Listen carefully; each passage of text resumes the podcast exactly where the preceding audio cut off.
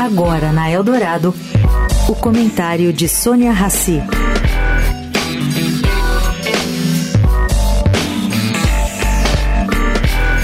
Gente, uma boa notícia ontem foi protagonizada pela agência de classificação de risco Fitch. Bom, a agência elevou a nota de crédito do Brasil de BB- para BB, com perspectiva de estável. Tudo bem, a gente já teve muito melhor que isso, mas pelo menos é um passo à frente.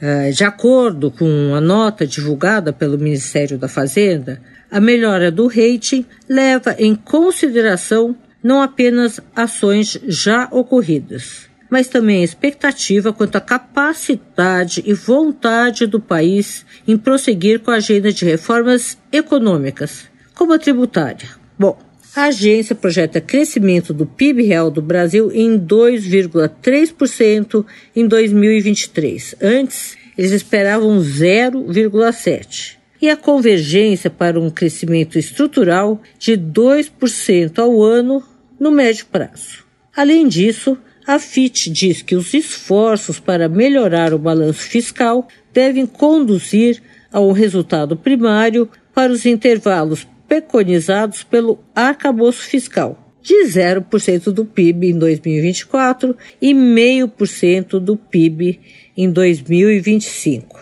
Vamos aguardar e conferir. Sônia Raci, para a Rádio Eldorado.